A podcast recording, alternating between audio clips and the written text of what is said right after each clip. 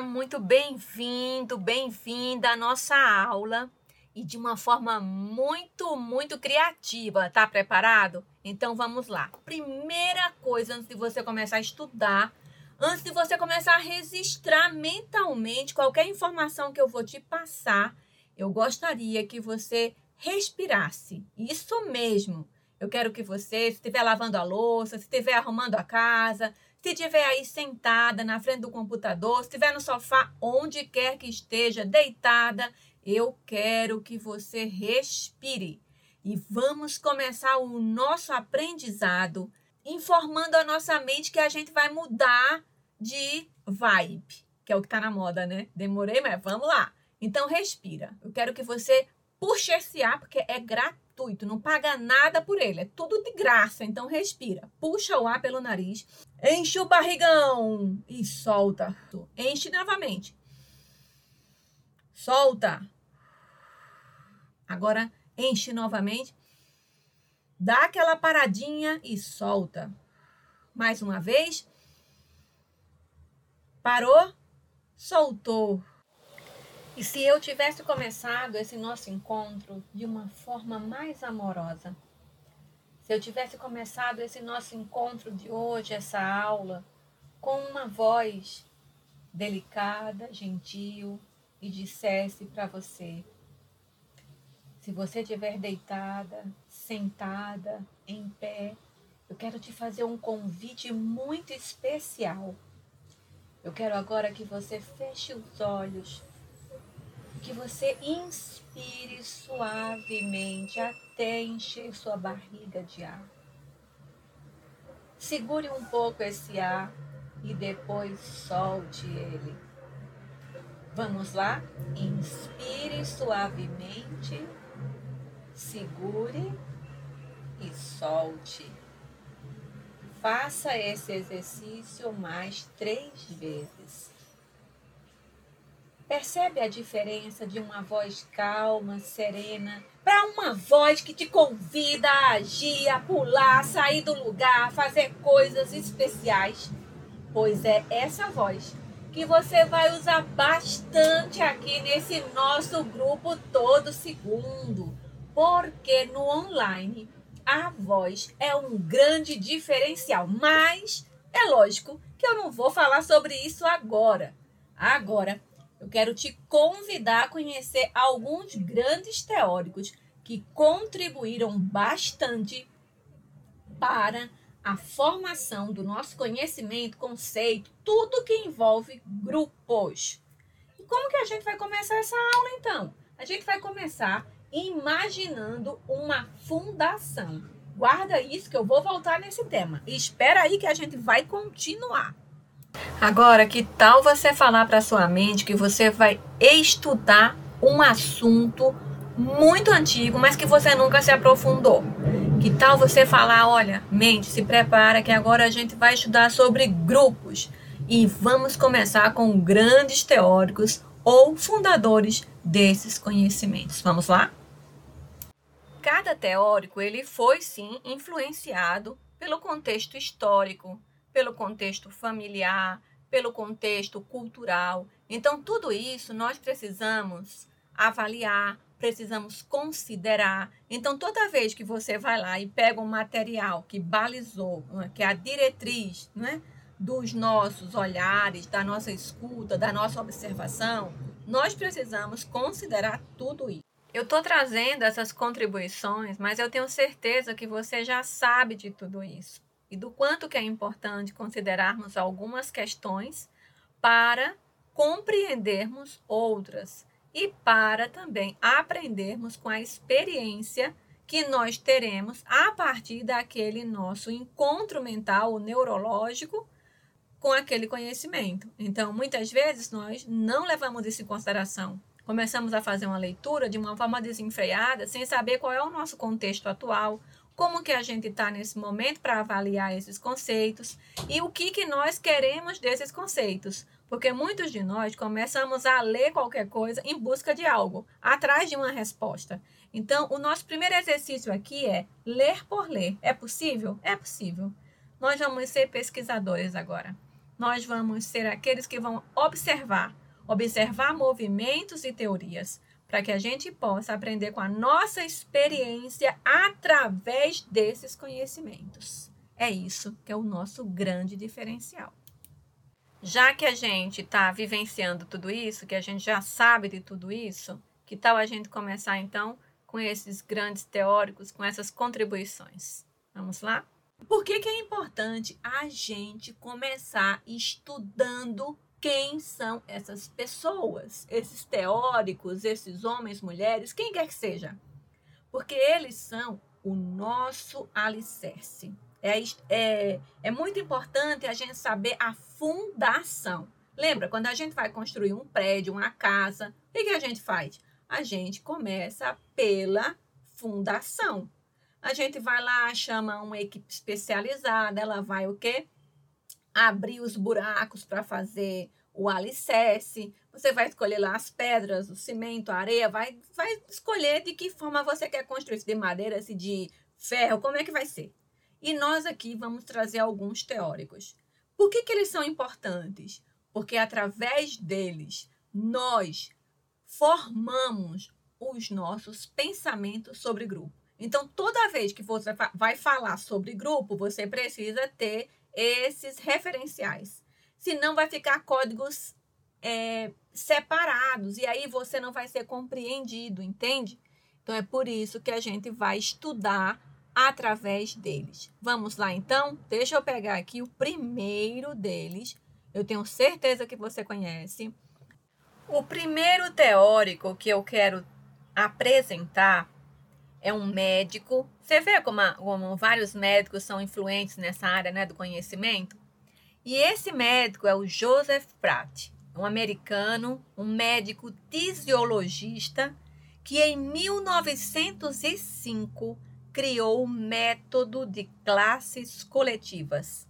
A primeira experiência clínica de atendimento grupal com pacientes tuberculosos consistia em uma aula sobre a higiene e os problemas sobre a tuberculose, não é?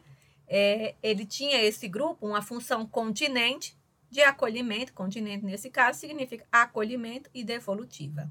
Show, não é?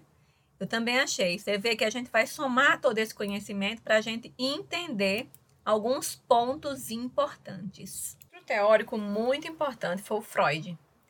O Freud também um médico, fundador da psicanálise, ele vem com uma grande contribuição entre 1856 e 1939. Vamos ver então que contribuições né, foram essas? Vamos lá? que trouxe uma contribuição à psicologia e o entendimento do funcionamento dos grupos humanos. Quem aqui já leu Totem e Tabu? Com certeza, muita gente. Se não leu, eu indico, se você quer aprofundar o seu olhar sobre grupos. Ah, mas eu não sou freudiana, eu não sou psicanalista. Gente, nós somos estudiosos. Nós somos aqueles que estão construindo os fundamentos. Então, não, você não tem que ser psicanalista. Você não tem que ser isso nem aquilo. Você tem que ser um estudioso ou uma estudiosa. Para que você possa construir os seus próprios olhares, tá bom? É por isso que é importante entender os funcionamentos. Então, Totem e Tabu traz isso para a gente de uma forma muito linda. Ah, mas eu não entendo nada. Tudo bem, se não entender, né? Tem locais que vão te ajudar. Hoje a gente tem no YouTube diversas fontes. Se você não quiser ler o livro, pega audiobook, vai lendo, vai deixando a sua imaginação fluir, a sua tela mental projetar aquelas informações, e isso vai te ajudar muito. Então, ele, o, o Freud, ele traz um olhar tanto da psicologia individual quanto da psicologia social. E isso é muito bacana para gente. Isso é muito top. Um outro autor é o Levi Moreno, que é o Jacob Levi Moreno. Ele foi de 1889 a 1974. Também foi um médico psiquiatra, só que romeno, né? É, o Freud é austríaco e ele romeno. Ele descobriu os efeitos terapêuticos do teatro espontâneo. dando origem ao nosso clássico psicodrama. Lindo, né? É, em 1922, se deu a descoberta desse método, não é?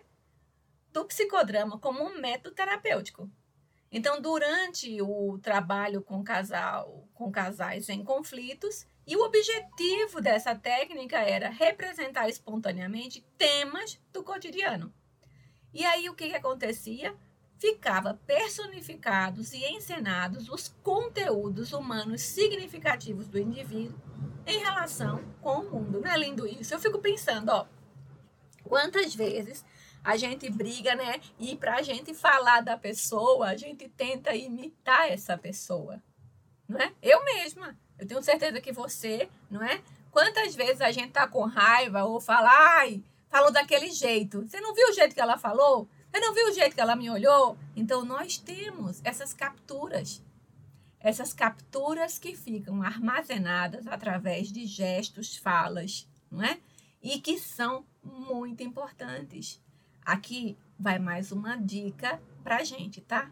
Enquanto Freud traz um discurso mais é, clássico, científico, o Moreno, ele nos mostra que existe também capturas que são congeladas, armazenadas e que essas capturas elas podem ser representadas e que nós nos apropriamos delas para retratar aquilo que ficou dentro da gente. Não é lindo isso? Olha que show! Eu amo esse povo que usou a inteligência de uma forma brilhante para trazer para todos nós contribuições magníficas.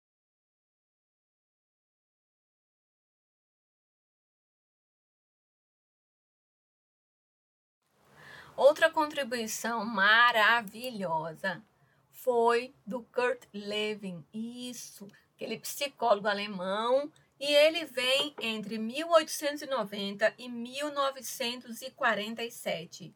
O, o Aldivan, por que, que você está frisando essas datas? Porque eu quero que a gente tenha isso aí, a gente vai anotar em algum momento, para a gente entender o que, que acontecia no mundo naquela época. E também para que a gente saiba o quanto que essas culturas, não é? Elas precisavam dessas, é, desses estudos. E por que, que esses autores se dedicaram a essa busca pelos grupos, essas contribuições, a esses olhares. Então, é muito importante que a gente compreenda. Não é simplesmente que veio assim voando, caiu ali. Não, havia uma necessidade, havia uma demanda havia uma busca para compreender os funcionamentos do grupo. E isso faz toda a diferença, não é? Então, você vê, eu quero, quero frisar para a gente não se perder: Moreno, romano, Freud, austríaco, e a gente vê aqui o Levin, não é? Um alemão. E aí, qual é a contribuição dele? Ele traz a dinâmica de grupo. Então, o Freud traz esse olhar, esse olhar mais profundo, não é? Profundo como, que eu quero dizer? Mais clássico. É, ele olha através de uma, de uma narrativa, o Freud. Já o Moreno, ele traz as expressões, gente. Ele captura esses momentos, essas falas, esses jeitos, essas atuações. E o Levin, o Kurt Levin, né? ele traz é, a dinâmica como que é isso? Ó, vamos trabalhar aqui essa dinâmica. Vamos... E se a gente fizer isso, como é que vai acontecer? Então, são olhares que são diferentes. Tem um melhor do que o outro, gente? Não tem melhor. Tem diferente, complementares. A gente tem que parar com essa, com essa história. Quem é o melhor? Todos nós somos melhores. Mas a gente precisa compreender: esses autores trouxeram contribuições, olhares de ângulos diferentes, pautados por demandas diferentes. Vocês lembram que o Freud precisava se defender de várias formas lá no, nos encontros que ele tinha? Vocês lembram disso nos filmes? Quem já assistiu o filme do Freud? Então, ele precisava cientificamente desenhar aquilo, pautar aquilo, discorrer sobre aquilo. Então, ele tem muito material escrito. É, os outros já tiveram um olhar diferente. Não que não teve escrito, claro que teve escrito. Estou querendo dizer a forma de apresentar as informações, ok? Então toma nota. A forma de apresentar esses ensinamentos, essas descobertas, esses aprendizados foram diferentes e com certeza repercutiram de uma forma diferente na nossa forma de assimilar e de compreender. Ele também traz uma visão sociológica, que é o Levin, ele traz isso, e ele também traz as concepções sobre o campo grupal. Olha que legal, não é? Então, ele vem com a criação da expressão dinâmica de grupo em 1936. Ele depois traz a visão sociológica e as concepções sobre o campo grupal. É, e a gente para por aí? Claro que não. Depois a gente entra com Sigmund Heinrich Fuchs, 1800 1898 a 1976. Eu já tinha nascido, tá, gente, nessa época. E ele vem, né? Então eu já nasci, ó, meu inconsciente coletivo já permeava o campo desses grandes teóricos. Ele, um psicanalista britânico, olha lá, gente, olha como é bacana a gente ter essa visão geográfica. A gente ter essa compreensão desse pensamento dessa estrutura.